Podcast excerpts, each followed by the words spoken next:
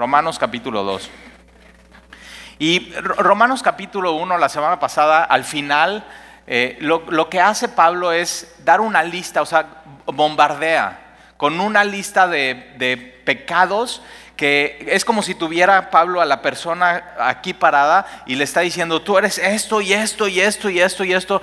Y, si, tú estuvieras viendo esto al final, tú dirías, o sea, esa persona se merece, o sea, está completamente perdido.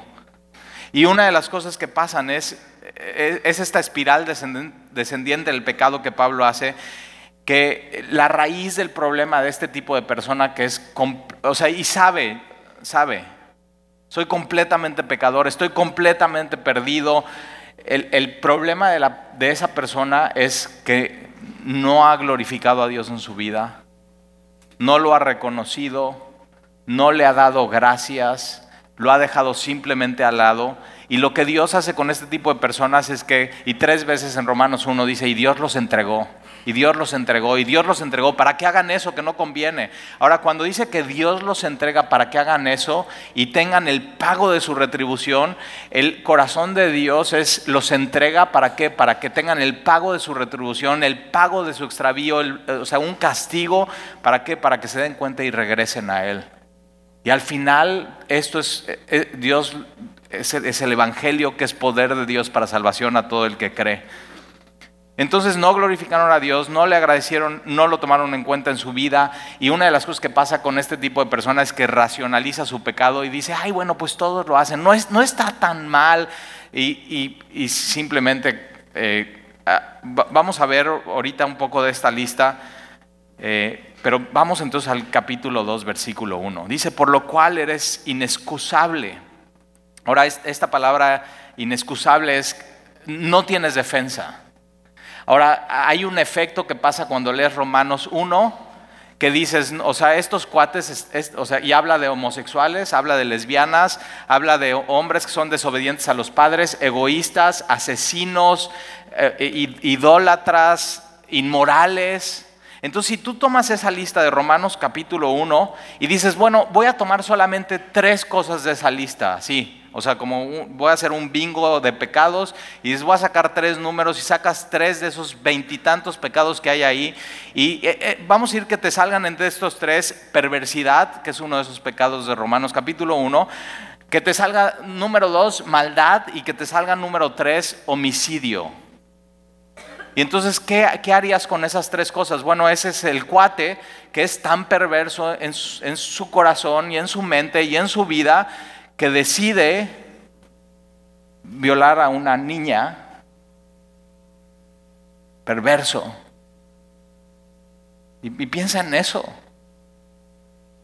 Ahora, no nada más piensa en eso, piensa que fuera tu, tu niña, tu hija.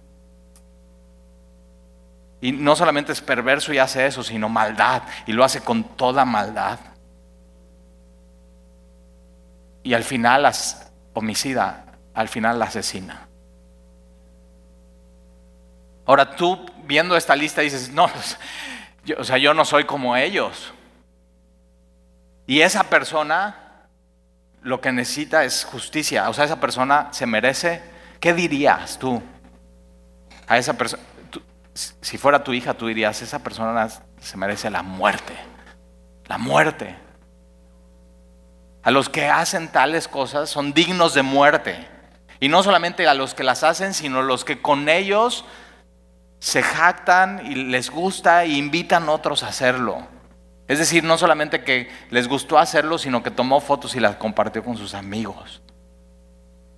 Y entonces en el capítulo 2 está hablando, no ahora yo he tenido amigos que dicen, oye Tali, como que el cristianismo es para aquellos que están así ya en el hoyo, o sea, así, pero mal, o sea, que, que son esos, perversos, homicidas, fraudulentos, adúlteros, drogadictos, y, digo, bueno, o sea, por supuesto conozco gente que, que Dios la sacó de eso, o sea, del completamente del hoyo. Y de pronto esas personas empiezan a pensar, bueno, es que yo no soy así. Y son personas que son idealistas, o sea, tienen ideales, o, moralistas, tienen morales y valores, o, simplemente son personas éticas. ¿Conoce a alguien así? Y entonces lo que hace Pablo en el capítulo 2 es, ok, ya nos quedó claro que este tipo de persona, como aquel que, viola y asesina y, y, comparte fotos de una niña, es, o sea, merece la muerte, ok, ahora vamos con aquellos que creen que no necesitan a Jesús y al Evangelio, porque, bueno, yo no soy como ellos. Y entonces capítulo 2 se trata de eso. Dice, por lo cual eres no tienes defensa, oh hombre. Ahora aquí la palabra hombre es eh, antropos, que es diferente al, al capítulo 1 que cuando habla de mujeres que tienen relaciones con mujeres y hombres que tienen relaciones con hombres. Aquí está hablando de hombres y mujeres. Entonces hay una distinción en Romanos 1 y Romanos 2, hay una distinción y dice, en la humanidad solamente hay dos sexos, hombre y mujer. Todo lo demás que haya y lo que, nada más piensa en esto, hay cosas que en, el, en los próximos años se van a inventar, que hoy todavía ni siquiera hay palabras para eso. Y lo que Dios dice, no, o sea, aquí nada más, yo, que soy el creador, solamente hice dos, hombre y mujer. Todo lo demás, la raíz del problema es es el corazón, no es una inclinación sexual, es una inclinación del corazón. Que en vez de inclinar su corazón a Dios, no, no, le alabaron, no le dieron gracias, no lo tomaron en cuenta. Y Dios lo que hace es los entrega, los entrega, los entrega. Hacer cosas que no convienen. Y entonces eh, aquí es hombre. Y me encanta eso porque dice, quien quiera que seas tú. O sea, quien quiera que seas tú. Y, va a usar la palabra en Romanos 2, Pablo, así, tú, tú, tú. Y yo espero que tú tomes esto de manera personal y veas que Dios te está hablando a ti. O sea, esto, esto es para, e, este capítulo es para ti. Quien quiera que seas tú, que juzgas. Pues en lo que juzgas a otro, y una pregunta, ¿alguna vez has juzgado a otra persona? O sea, que ves hasta, o sea, nada más esto, ya nada más con darte eh, este ejemplo que no existe, alguien que asesina, viola y comparte fotos de una niña y no existe esta persona, tú ya pusiste un juicio y dijiste, ese cuate es un perverso, ese cuate es un maldito, ese cuate, o sea, que no merece ni que lo metan a la cárcel, merece morir. Y, eh, te empiezas a hacer tus ideas. Porque dices, no, es que si lo meten a la cárcel igual da mordida y sale. Y tú quieres, no, que no, no, que no salga. Y de pronto ya nada más con un caso hipotético, tú ya estás juzgando. Y entonces con eso lo que estás dando a entender es que hay una ley que es externa y que si tú puedes juzgar a alguien, esa ley también te puede juzgar a ti.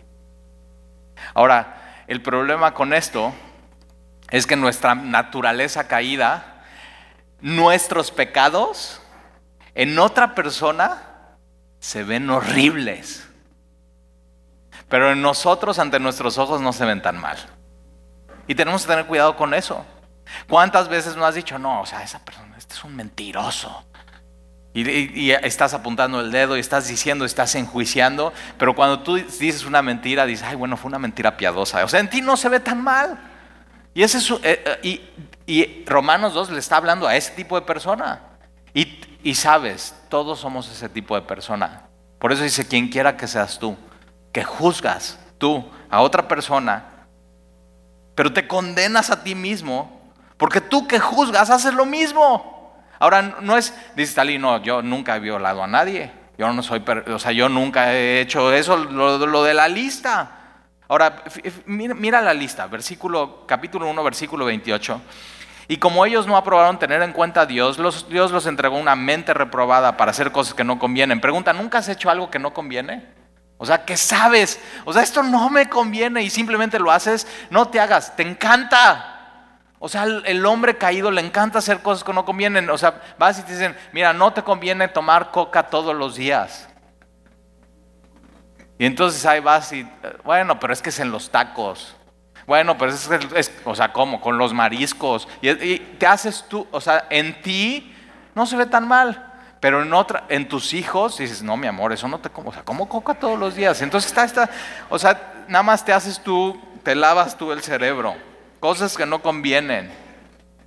Versículo 29, estando esta palabra atestados es repletos, completamente atestados. Es una, esta es una persona totalmente depravada de injusticia, de fornicación, fornicaciones, relaciones fuera del matrimonio, perversidad, avaricia, maldad, llenos de envidia. Pero fíjate, ¿eh? eh, la envidia está en esta lista. Entonces, si tú juzgas a aquel que es un maldito perverso violador, de pronto tú te encuentras en esta misma lista llenos de envidia, homicidias, contiendas, engaños, malignidades, murmuradores, estos murmuradores, eso es chismoso. Dices, no, Talí, pues ahí ya. Detractores, aborrecedores de Dios, injuriosos, soberbios ¿Alguna vez alguien te ha dicho, oye, eres un cristiano muy orgulloso, soberbio? Solamente tú crees que tú tienes la razón. Altivos, inventores de males, desobedientes a los padres. ¿Alguna vez desobedeciste a papá y mamá? Que ellos te dicen, no te doy permiso. Ah, ¿no? Ajá. 31. Fíjate, es necio sin afecto natural, implacable, sin misericordia, quienes habiendo entendido el juicio de Dios, a los que practican tales cosas son dignos de muerte. Y ya ahorita matamos a uno, dijimos, no, ese merece la muerte. No solo las hacen, sino que también se complacen con las que les practican. Y, tú puedes decir, Talí, yo no, no, yo no hago lo mismo, pero fíjate, no, no es, eh, o sea, no, cometes los mismos pecados, pero cometes el mismo pecado. Y ahorita nos va a explicar por qué. Entonces tú que juzgas y tú te crees diferente, eh, y acuerdas, en, en Lucas Jesús explica en esa parábola del fariseo, el fariseo y el publicano suben a orar el templo y el fariseo está, Señor, te doy gracias porque yo no soy como esos hombres. Y tú que juzgas, ya estás haciendo lo mismo, porque con tú al juzgar estás diciendo, hay una ley y se puede juzgar y esa está externa y, y apunta a las demás personas. Tú que juzgas y haces lo mismo. Versículo 2. Mas sabemos, ahora aquí Pablo hace literariamente algo increíble, es, es como una conversación. O sea, Pablo sin hablar con nosotros está diciendo, o sea, yo estoy dando este argumento y la otra persona va a argumentar algo y de pronto yo le voy a argumentar algo y conoce a alguien así que le dices algo y, nada más argumenta y le dices algo y argumenta y le dices algo y sobre todo cuando hablas de Dios. O sea, tiene el argumento para refutar y refutar y refutar. Y tienes que tener, o sea, cuando alguien tiene el argumento para refutar y, le dices algo y refuta, y le dices algo y refuta, y le dices algo y refuta, o sea, tienes que saber, no está, no está refutándote a ti, está yendo contra Dios. Entonces, no es personal. Y Pablo aquí hace esto, dice, más sabemos, no está hablando, Pablo está diciendo, los moralistas y los idealistas y los muy éticos dicen, no, nosotros sabemos y siempre ellos saben y piensan, no, es que yo sé y yo pienso. Y, esta persona está diciendo, más sabemos que el juicio de Dios contra los que practican tales cosas es según verdad. O sea, si hay un juicio y, y los que practican tales cosas de estos versículos que leímos es según verdad. Y entonces Pablo le responde a esta persona, versículo 3, y le dice, ¿y piensas esto? Y me encanta porque este tipo de persona que piensa que no necesita el Evangelio, que no necesita a Dios, que Él puede solo por medio de su moralismo y sus méritos y sus obras y sus ideales, o sea, y Él está bien así sin, sin Jesús en su vida, siempre va a decir, bueno, eso, eso es lo que tú piensas, pero lo que yo pienso es eso. Y, y yo siempre me quedo pensando y digo, bueno, ¿no será que lo que tú piensas y yo pienso no sirve nada, lo que sirve es lo que piensa Dios? Y es, siempre es una persona que dice, bueno, eh, o sea, eso dices tú, pero yo pienso esto. Y yo digo, no, o sea, cuando estás, es cuando nos enfrentamos a la palabra de Dios, lo que tú piensas, perdón, pero vale queso. No importa lo que tú piensas. esto es lo que piensa Dios. Y eso es lo más importante. Y el mexicano tiende mucho a eso de, eh, eh, o sea, revuelve a Dios con todas las cosas raras que aprendió de chiquito, con Angelito de mi guarda, no me desampares ni de noche. O sea, y, la verdad, nos metieron un chorro de cosas y, no importa lo que piense perdón, no importa lo que piensen tus papás, no importa tu abuelita, no importa tus primos, no importa tus tíos, no importa los libros que hayas leído. Eh, con esto lo que importa es lo que Dios dice. Eso es lo que importa. Y entonces Pablo le, va a decir, bueno, y, piensas esto, hombre, tú, y me encanta eso, porque, o sea, tú, o sea, tú, tú que juzgas a los que tal han hecho y haces lo mismo, ¿Tú piensas que escaparás del juicio de Dios? O sea, tú que estás diciendo, no, ese cuate que mató, que ah, violó y que es un perverso, él merece la muerte. Él no debe escapar del juicio de Dios, necesita ser enjuiciado por Dios. Ok, tú, em, tú en verdad piensas que tú, tú puedes escapar, tú, del juicio de Dios.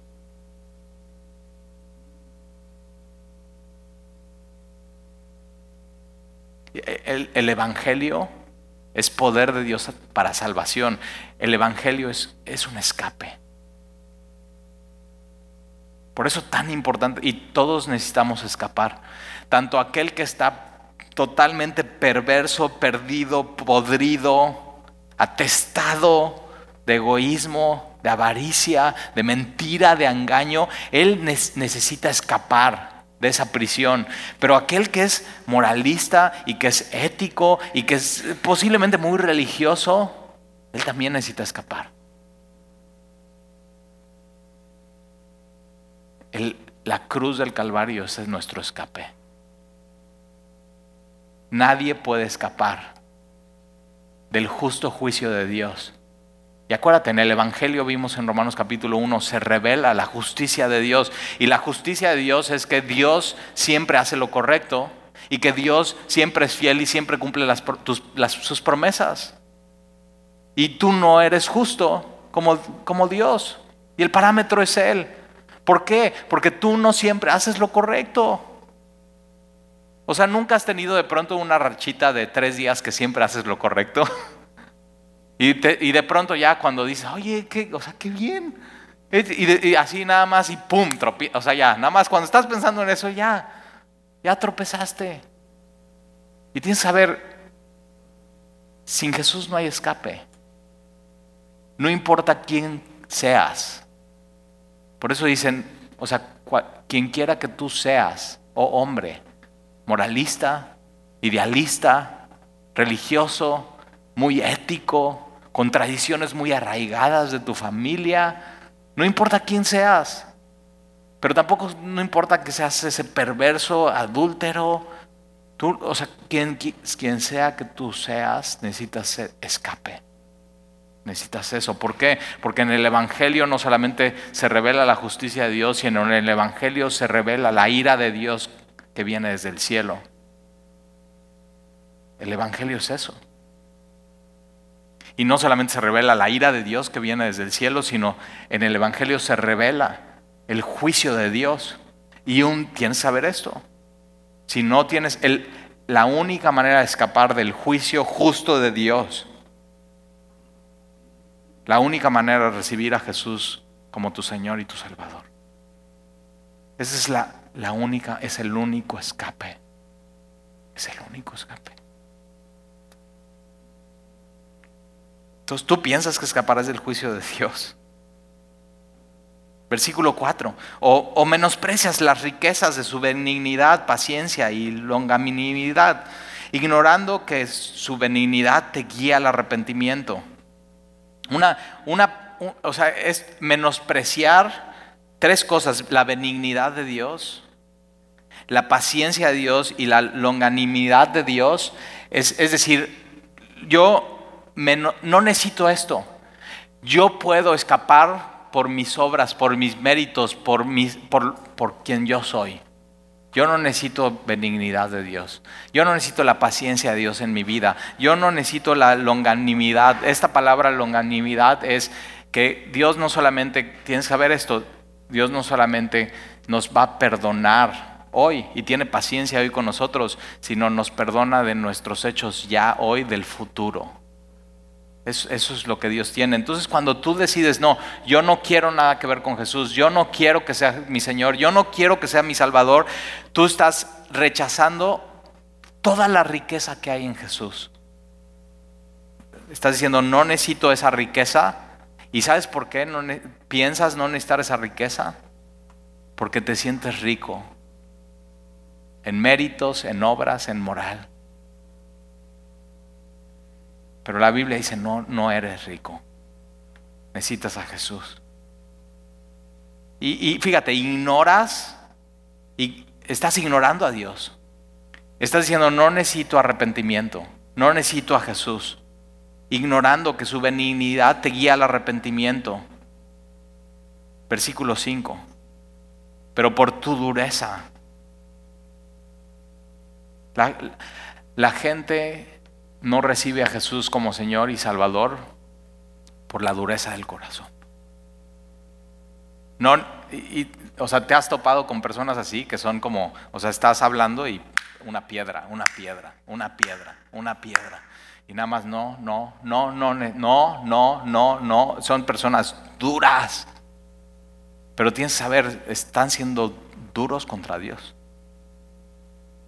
y por tu dureza. Y por tu corazón no arrepentido. Es gente que simplemente no quiero cambiar. Voy a seguir siendo así y no me importa absolutamente nada no me quiero, o sea, es, así voy a ser, nadie va a cambiar mi forma de pensar, mi forma de ser. Una persona dura es, se vuelve insensible ante las cosas de Dios. Y por la dureza de su corazón y por su corazón no arrepentido, atesoran para sí mismo. Fíjate lo que están haciendo, ignoran a Dios, menosprecian su benignidad, no quieren ser guiados por Dios al arrepentimiento, están duros, son necios, su corazón no se quiere arrepentir y lo que ellos están haciendo es atesorando. Ahora no, no las riquezas de Dios, sino están atesorando para sí mismo ira. Cada día que rechazan a Dios, más ira está sobre ellos. Más ira, y más ira, y más ira, y más ira de Dios. Para el día de la ira, y de la revelación del justo juicio de Dios.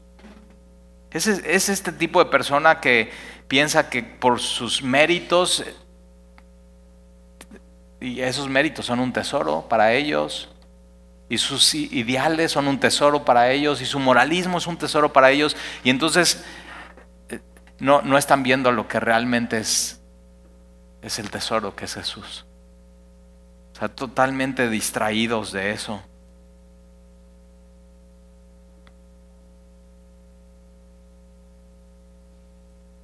Atesorando, ¿qué, estás atesorando en tu vida?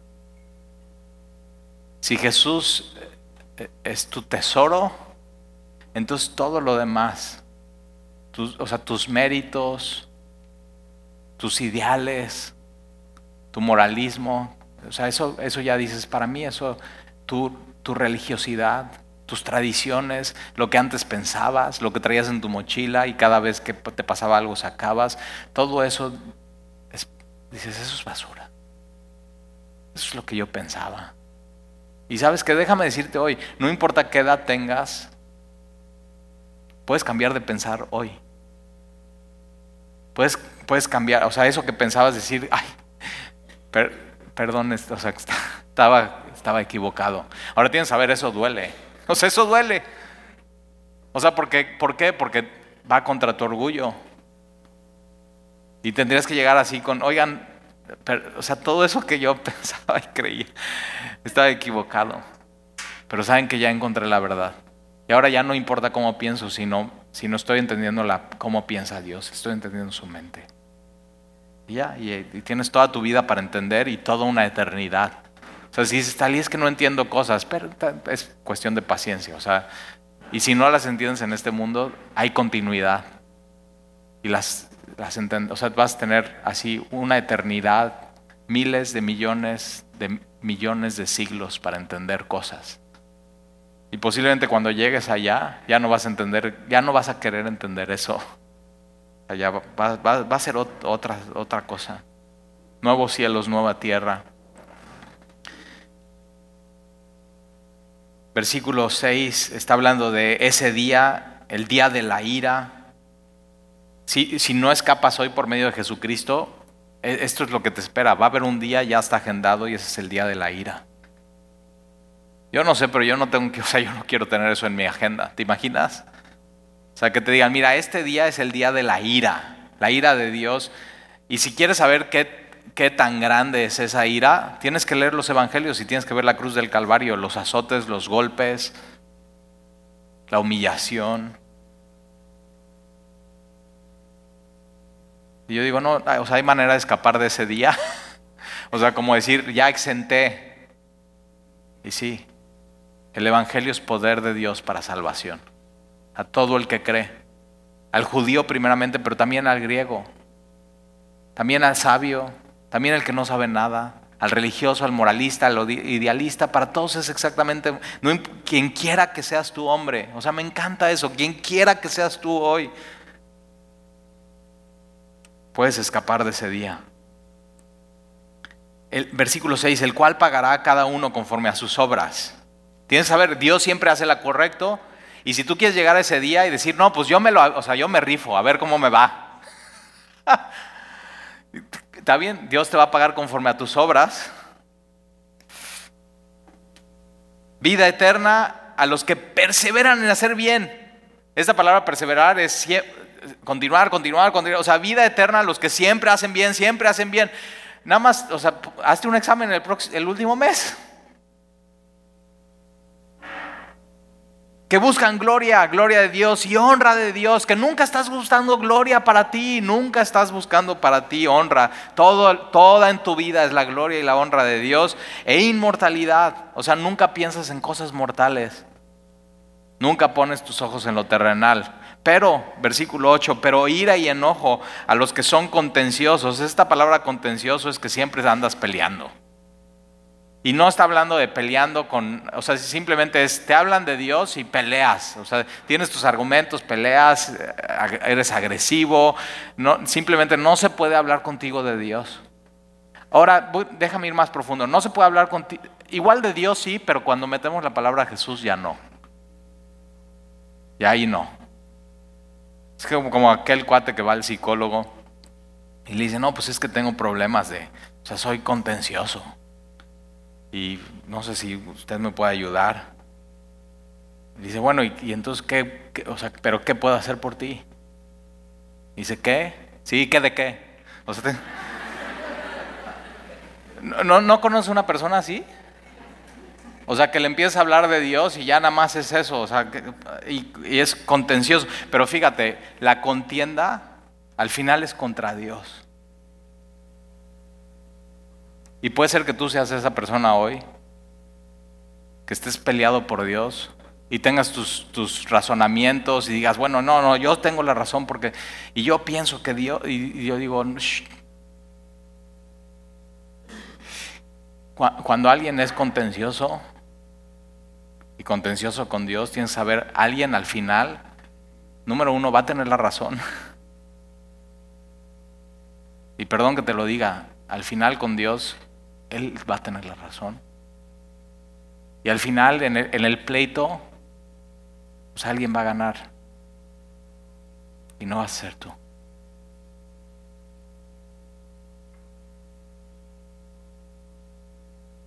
Pero ira y enojo a los que son contenciosos y no obedecen a la verdad, sino que obedecen a la, injusticia. Tribulación y angustia sobre todo ser humano que hace lo malo, sobre todo ser humano.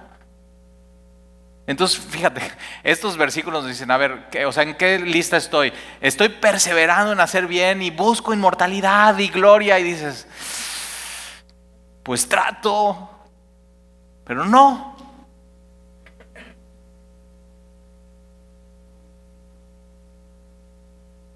Y todo ser humano que hace lo malo, el judío primeramente, también el griego, no hay, no hay, no hay diferencia. Los rabís de esta época decían, bueno, no, es que los judíos, como somos pueblo de Dios, vamos a ser medidos con otra vara, diferente a los gentiles. Y aquí Pablo está diciendo, no, no, no, no. No importa que seas judío, no importa que seas gentil, no, importa que seas moralista, no importa que seas idealista, no importa que seas muy ético, la, la vara es la misma. Es, Dios es justo y no tiene favoritos. O sea, posiblemente, o sea, imagina esta idea. O sea, vamos a hacer una competencia y nos vamos a ir a la playa y está la isla eh, de sacrificios y la idea es que tú puedas, que trates de en un brinco, en un brinco, llegar a la isla. Y, ahí está, o sea, va a haber unos que van a decir, bueno, yo voy a intentar. O sea, o sea, y siempre hay alguien así, o sea, de que bueno, no, no, yo, yo voy a intentar y así. Y otros dicen, no, yo mejor escapo de la competencia y no, no llegas. Pero lo que va a suceder con esto es que va a haber gente que va a pegar un brinco y hay unos que van a llegar más lejos, unos van a llegar, pero nadie va a llegar. Y en el justo juicio de Dios, nadie llega. Por eso necesitamos el Evangelio. Y esto es muy importante de entender. Muy importante. Versículo 11, porque no hay acepción de personas para con Dios. O sea, por ser del pueblo elegido, no tienes beneficios. Tampoco por haber nacido en una familia cristiana tienes beneficios. Tampoco por haber nacido en una familia muy religiosa de la religión tradicional en México, no, o sea, eso no te da ningún beneficio.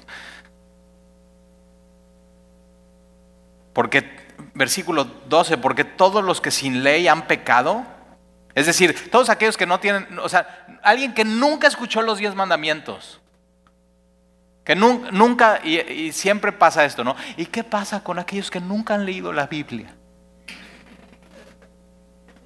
O sea, ese es, los contenciosos aman eso. O sea, ese es su, así, su, ya, pero antes de sacar eso, ya se pusieron así en sus, en sus patas de gallo la navaja. Porque todos los que sin ley, que nunca han escuchado la Biblia en el Antiguo Testamento, los diez mandamientos, han pecado, sin ley también perecerán. ¿Por qué? Porque si te pones a ver los diez mandamientos, es sentido común. No matarás. Alguien que nunca ha leído los mandamientos dice, sí, no, no está bien matar, o sea, no está bien matar. No mentirás. No tienes que, o sea, no tienes que engañar a tu esposa. Alguien que nunca ha leído la Biblia y los diez mandamientos dice, claro, es que ¿cómo vas a engañar a tu esposa? Es sentido común. Lo que hacen los diez mandamientos y ponerlo en piedra es decir, esto o sea, Dios está rectificando lo que tú ya sabías y era sentido común para la humanidad. Es esa ley que, no viene de ti, sino viene de fuera. Y lo que la ley hace, lo único que hace es te condena. O sea, el juez está ratificando la ley. Pero también perecerán. Y todos los que bajo la ley han pecado, los que tienen los diez mandamientos y han pecado, por la ley serán juzgados. Entonces, sin ley o con ley, estás condenado. Porque habiendo conocido a Dios, con la revelación bíblica o por medio de la creación, decidiste no considerar a Dios, no glorificarle y no agradecerle. Y esa es, esa es la condenación.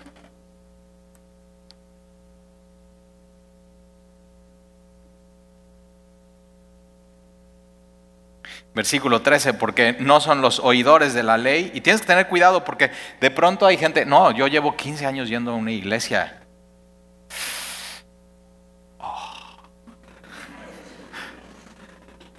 Tú puedes llevar 15 años yendo a una iglesia y fíjate, porque no son los oidores de la, ley los justos ante Dios.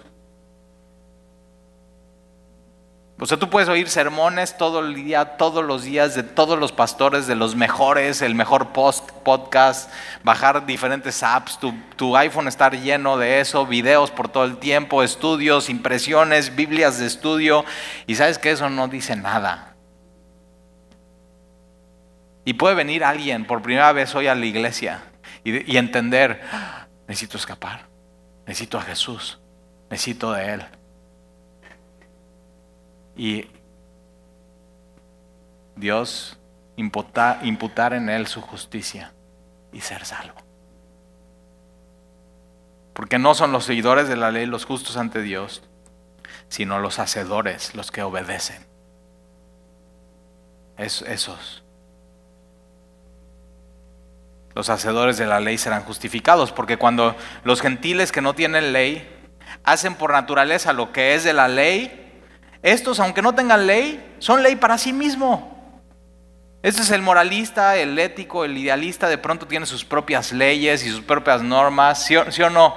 Cada quien, para nosotros tenemos diferentes valores y dices, no, no, mira, o sea, para mí es muy importante que, que me digan la verdad. Y esa es tu ley. Y pregunta, ¿nunca has roto tu propia ley?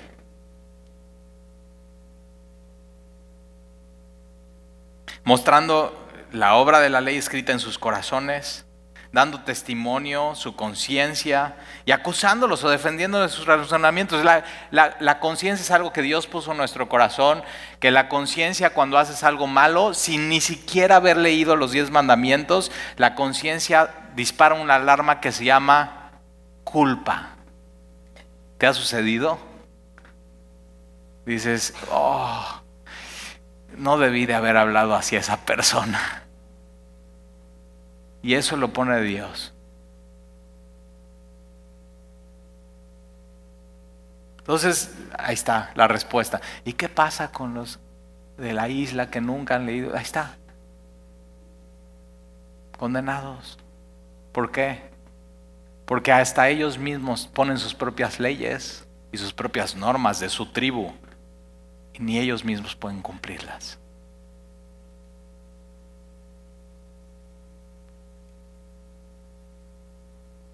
Fíjate cómo dice sus razonamientos. De pronto ya razón. Bueno, es que, o sea, tú no puedes hacer esto, pero bueno, yo sí. ¿Por qué tú sí? Bueno, porque es diferente. ¿Por qué es diferente? Otra vez, tus, tus pecados en otras personas se ven horrorosos y en ti pues no se ven tan mal. Versículo 16, en el día en que Dios juzgará por Jesucristo, va a haber un día que Dios juzgue. Y el, fíjate quién va a ser el juez, Jesús. El mismo que hoy salva, el día de mañana va a ser el que va a juzgar a la humanidad. Entonces, para ti, ¿qué es Jesús? ¿Es tu Dios y tu Salvador o va a ser tu juez mañana? Yo digo, Señor, desde ahorita, ya nos vamos a poner de acuerdo, mi, Señor y mi Salvador, desde ahorita. Dios juzgará por Jesucristo. Ahora fíjate, esta frase es muy importante. Dios juzgará por Jesucristo los secretos de los hombres. Y hasta ahorita puedes decir, no, no, no, no, yo bien, yo bien, yo bien, no, no, eso sea. Pero cuando escuchas, Dios juzgará lo secreto, lo secreto. Lo que nadie sabe de ti. Y tienes que saber, Dios es omnisciente. Eso quiere decir que todo lo sabe. Y una de las cosas que nadie sabe de ti puede ser tus motivos. O sea, ¿por qué haces lo que haces? ¿Nunca ha sido una boda así súper fresa? Así que hay o, carne o pescado. Y, ojo, o sea, ya, esas son muy fresas. O sea, carne o pescado. Y dice, órale, o sea, carne o pescado. Y entonces el mesero tiene la orden, a uno carne, a uno pescado. A uno carne, a uno pescado. A uno carne, a uno pescado. Pero cuando llega el postre es lo mismo. Pastel de chocolate. Eh, o sea, ese pastel de chocolate que lo partes y sale el chocolate. O sea, volcán. ¿Ya sabes cuál? helado de menta. Y entonces, ah, pero son dos opciones. O tártara de fruta. y te encanta el chocolate. Y entonces, ¿qué crees? Te ponen la tártara de fruta. Y, y a tu esposa todavía no le traen. Y tú, mi amor, empieza tú, te amo.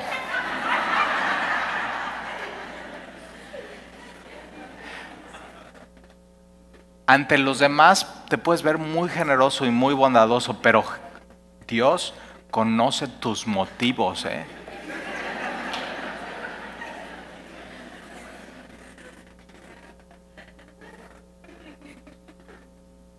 Entonces, ¿dónde quedas?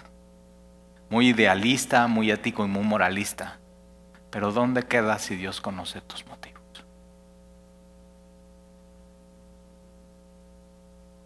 ¿Verdad que ya no hay para dónde hacerse? La próxima vez que vayas a la boda te fijas bien y vas.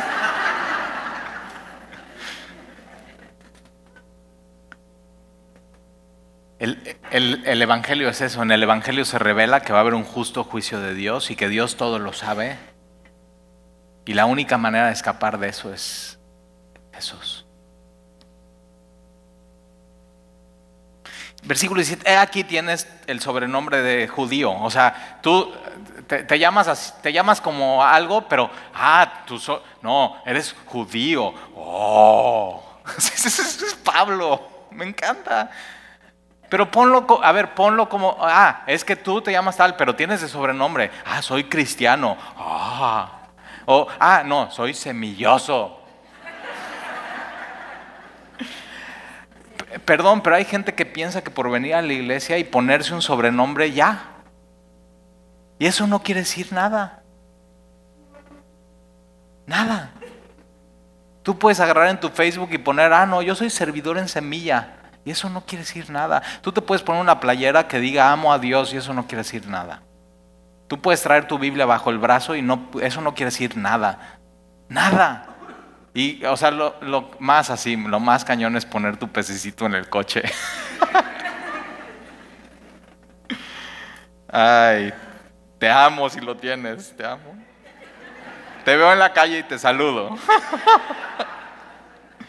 He aquí tú tienes por el sobrenombre de ser judío y te apoyas en la ley, es decir, o sea, confías en la ley y te glorías en Dios y conoces su voluntad y vas verso a verso y eres instruido por la ley y apruebas, lo, sabes que es lo mejor y confías en que eres guía de ciegos, o sea, todos están ciegos, pero yo no y yo los puedo guiar. Y eres luz de los que están en tinieblas, eres instructor de los indoctos y maestro de los niños, o sea, ya hasta tu estatus, no, soy, tengo mi gafete de Club Semilla. Que tienes en la, en la ley la forma de la ciencia y la verdad, tú pues que enseñas a otro, ¿no te enseñas a ti mismo? Tú que predicas que no se ha de hurtar, ¿hurtas?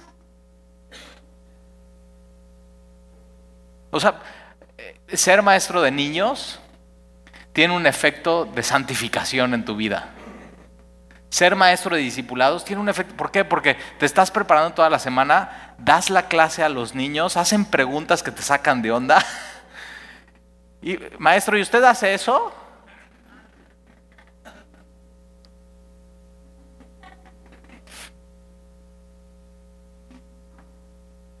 Sería ridículo que un maestro de niños esté enseñando algo y en su vida no haciéndolo.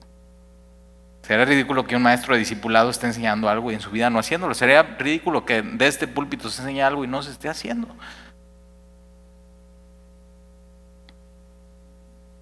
O, o, tú, que te sabes versículos y la Biblia y sabes lo que dice la palabra y que no lo estés haciendo.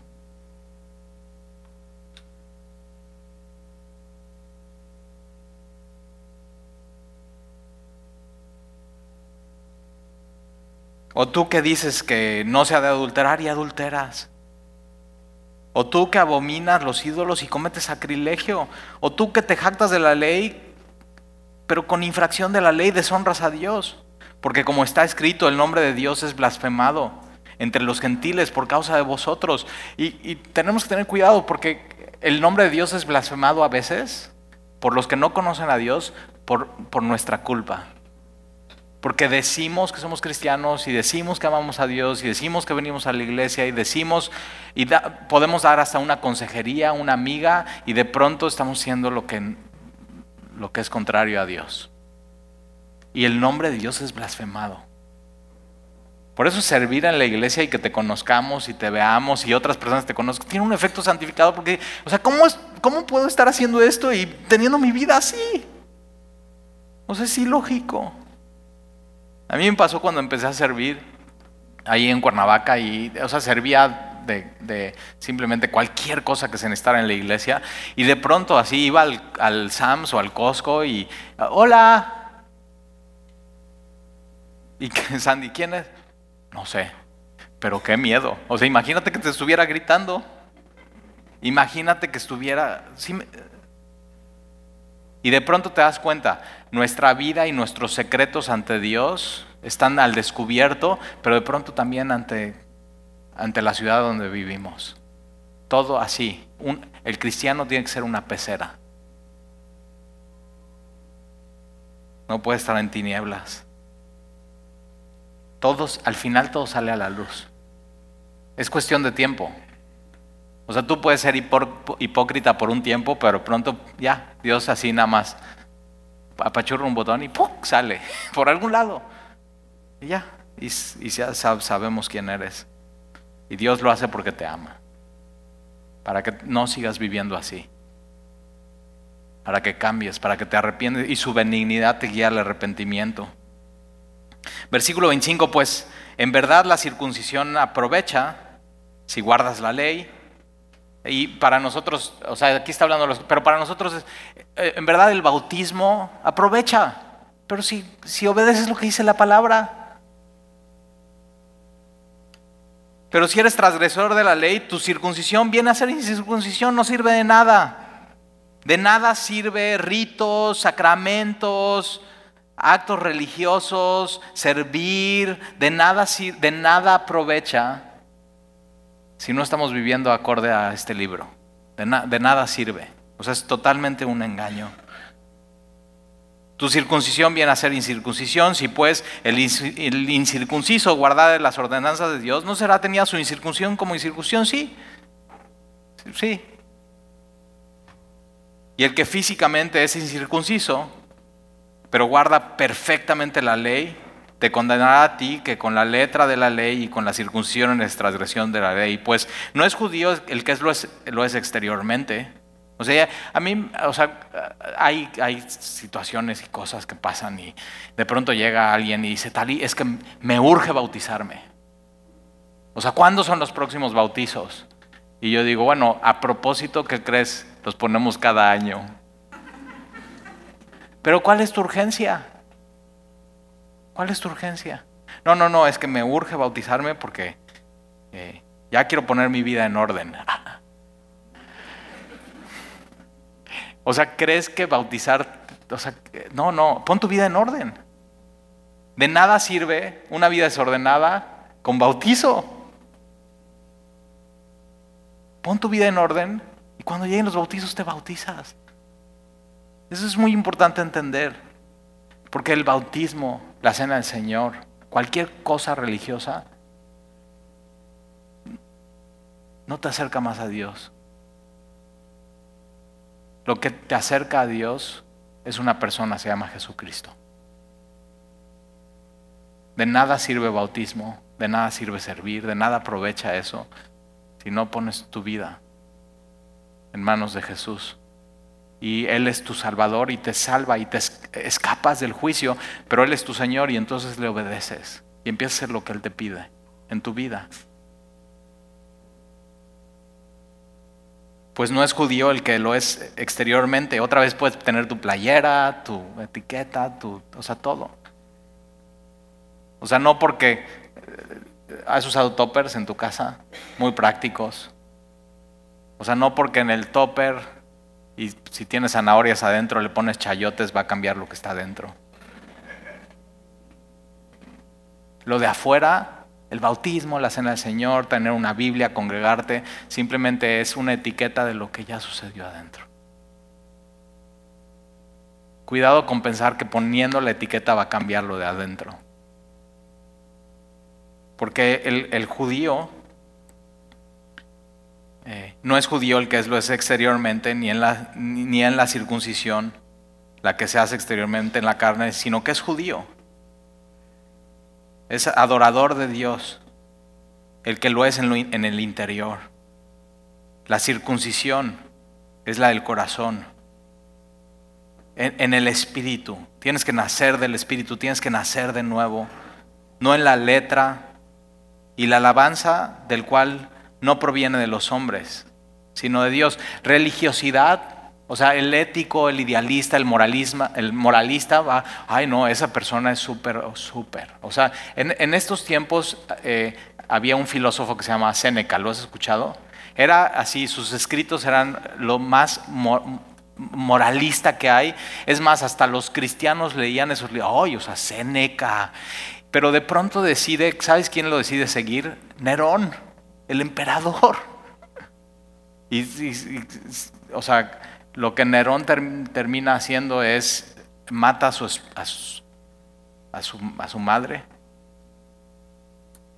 deja a su esposa, se casa con un homosexual.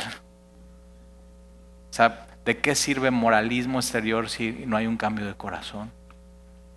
Y una de las cosas que pasan con Seneca, que de pronto todo el mundo lo idolatraba, es que él tenía una doble moral. Entonces, por un lado, decía que no se tenían que hacer ciertas cosas como homicidio, pero cuando Nerón va y le consulta, oye, ¿puedo hacer esto? Él se queda callado y no hace nada. No habla en contra de eso. Y no hablar es hablar. Doble moral. Entonces, si tú el día de hoy estás aquí, tienes que saber, la conclusión de este estudio es Romanos 3, versículo 9, y con esto vamos a terminar. Romanos 3, versículo 9, que es lo que vamos a ver la siguiente semana. ¿Qué pues? ¿Somos, somos nosotros mejores que ellos? O sea, ¿hay alguien mejor que otro? ¿Eres mejor que aquel que es perverso, asesino y... O sea, otra vez contra quién te estás comparando? O sea, por más que saltes de aquí a la isla, o sea, vas a quedar en ridículo. No somos mejores. En ninguna manera, pues ya hemos acusado a judíos y a gentiles. O sea, Romanos 1 y 2 es, todos estamos acusados. No hay defensa.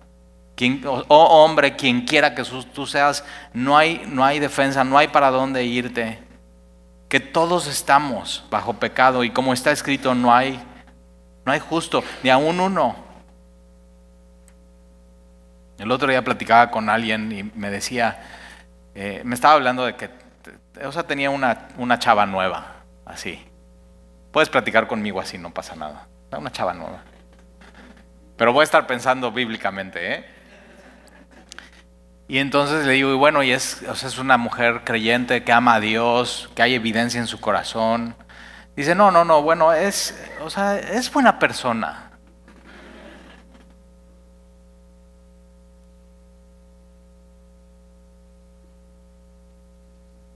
Y Romanos 1 de 2 dice, no hay nadie bueno. Eh, eh, depende, o sea, pues a ver quién salta más, menos, pero al final la regla es Dios. No hay ni uno justo, no hay quien haga el bien, no hay quien busque a Dios. Y por eso se necesita a Jesús como Salvador. Una transformación de adentro para afuera. Y posiblemente hoy digas, tal vez es cierto. O sea, yo durante toda mi vida me he puesto de sobrenombre, soy cristiano evangélico y pienso que ya con eso, o sea, no, no, no es un sobrenombre, sea, tu, vida se tiene que ver transformada, tiene que haber un arrepentimiento, tiene que haber un constante cambio. Todos, todos estamos bajo el juicio de Dios. ¿Has escapado o no? ¿Ya escapaste por medio de Jesús? ¿Ya corriste a la cruz? ¿Ya abrazaste el Calvario o no? Yo paso, yo, o sea, ese día de la ira yo paso.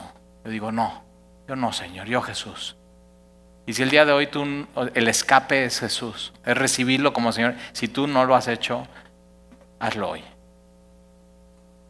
No pierdas más tiempo. El solo el Evangelio es poder de Dios para salvación. Ningún rito, ningún sacramento, ninguna religión puede salvar. Solamente Jesús. ¿Oramos? Señor, te damos gracias por tu palabra. Y te damos gracias, Señor, porque nos hablas derecho, directo, y nos confrontas. Y Señor, te pedimos que el día de hoy podamos salir de aquí con un corazón no duro, sino humilde y humillado delante de ti, reconociendo que te, necesitamos, que no tenemos defensa. Señor, que el día de hoy tú nos has puesto contra la pared y no hay dónde, a dónde huir, pero de pronto estando en la pared, tú pones una puerta y esa puerta es Jesucristo. Y Jesús dice que si tú entras por esa puerta, podrás hallar pastos verdes y descanso para tu alma.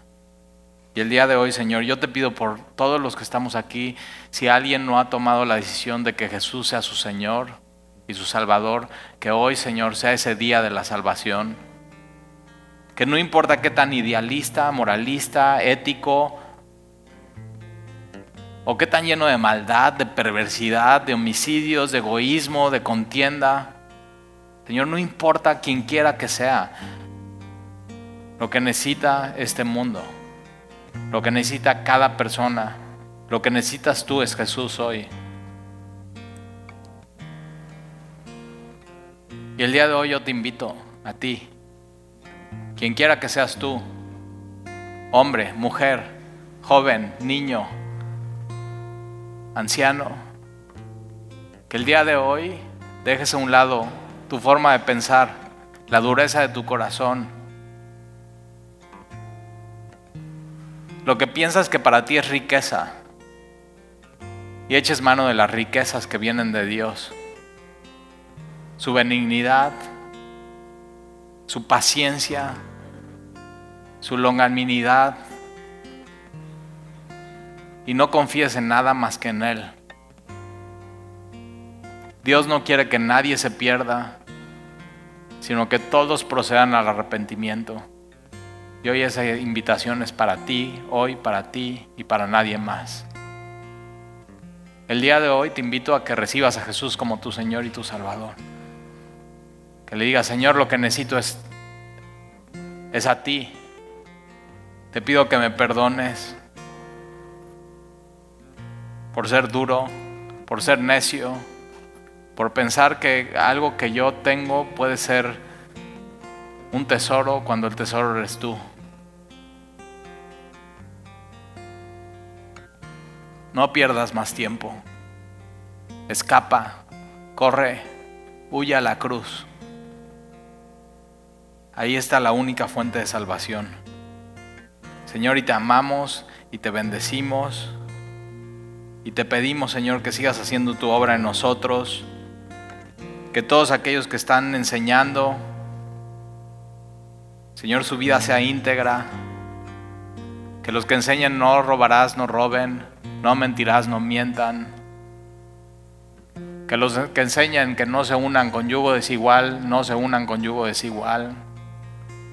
Señor, perdónanos si de pronto somos incongruentes, si lo que enseñamos y pensamos y creemos no lo vivimos. Y Señor, ayúdanos por medio de tu Espíritu a obedecerte. En el Evangelio de Dios hay poder y necesitamos ese poder hoy, Señor. Entonces llénanos de tu Espíritu. No queremos, Señor, que aquellos que no te conocen blasfemen tu nombre por nuestra culpa. Entonces, Señor, lo que hay que corregir, que lo corrijamos hoy, que no esperemos más tiempo. Hoy estar a cuentas contigo, Señor. Hoy ponernos de acuerdo. El día de hoy cambiar. Te lo pedimos, Señor.